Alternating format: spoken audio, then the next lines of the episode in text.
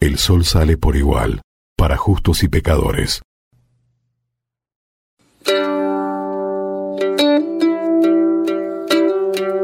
El primer indígena que recibió el bautismo en la española fue Juan Mateo, quien se bautizó en el año 1496, precisamente el día del evangelista San Mateo, y más tarde toda su casa, donde hubo muchos que aceptaron con gusto ser cristianos.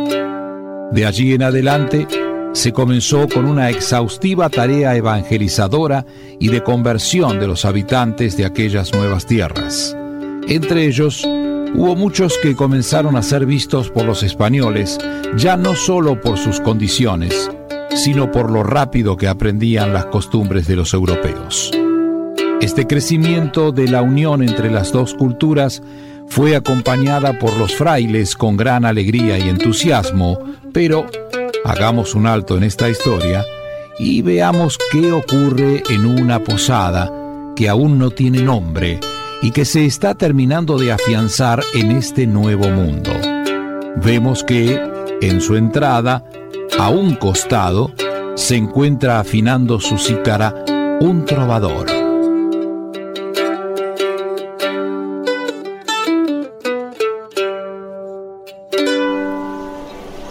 Perdón que lo interrumpa, mi nombre es Juan de Bustamante. Soy nuevo aquí en la Isabela. Aunque no de este lugar, pero soy nacido en estas tierras. He conocido la fe por medio del fray Pané y vengo de su parte a ver al posadero Tomás del Vaso. El religioso dice que ha visto en mí un, ¿cómo decirle? Un talento especial por la música. Dice que tengo ese, como dijo, don natural de hacer feliz a las personas, de hacerlas bailar me dijo que insista en buscarlo a Tomás del Vaso, que él me ayudará a hacerlo crecer. Oh, amigo mío, has venido al lugar indicado. Pero qué descortés soy. Permítame que me presente. Soy Francisco de Troya, trovador de nacimiento, de lo cual no me arrepiento, ya que la vida me ha conducido a transitar más de mil caminos. Y lo más importante, he conocido bellas mujeres, comido bien y bebido muy buenos vinos. A ver, aplausos, aplausos. Eso, vamos, vamos, hombre, vamos. Francisco, quisiera ser como usted, pero no olvide que soy un indígena, aunque ahora el padre Pané me ha dicho que somos todos iguales para Dios. Aún no me siento parte de todo esto.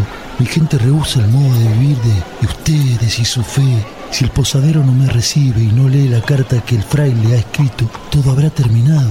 Volveré con mi pueblo. Juan, amigo, Juan, no te pongas triste, vamos. ¿Sabes lo que dice un refrán popular? El sol sale por igual para justos y pecadores. ¿Sabes qué significa?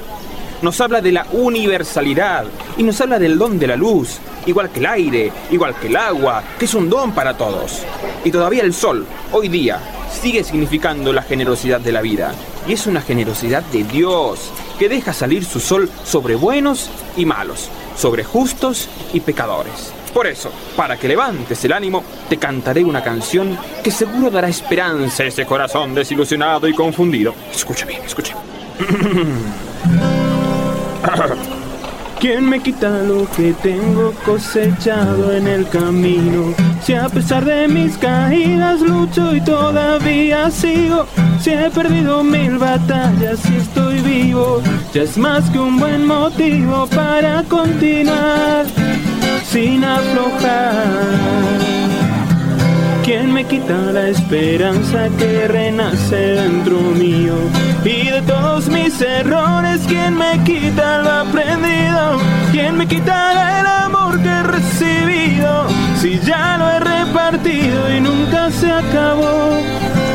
más bien creció.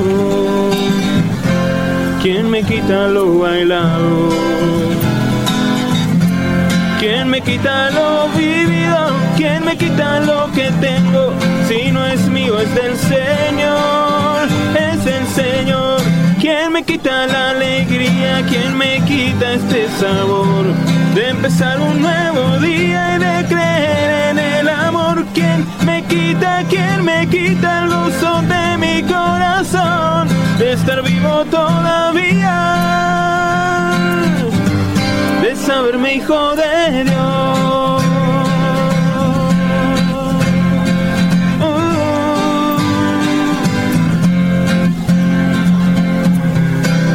Quitará los sueños que renacen dentro mío.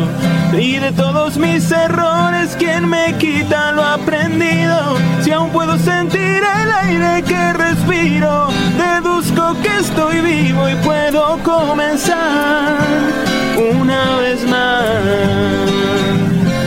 ¿Quién me quita lo cantado? ¿Quién me quita lo reído?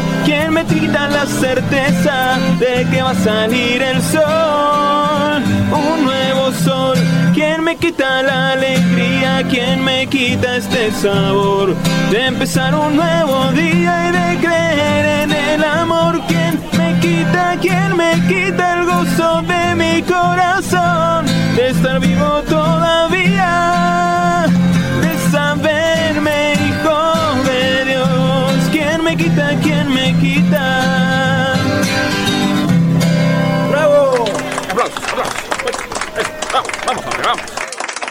Vamos, vamos. Juan de Bustamante, te ayudaré. No sé por qué, pero me caes bien.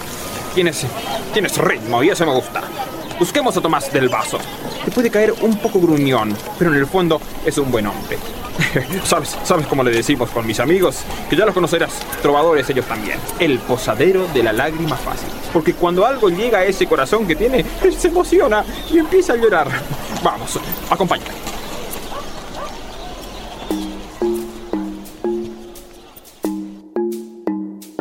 El trovador Francisco de Troya acompaña al tímido Juan de Bustamante para que conozca a Tomás del Vaso, que nosotros hemos conocido en los dos episodios anteriores.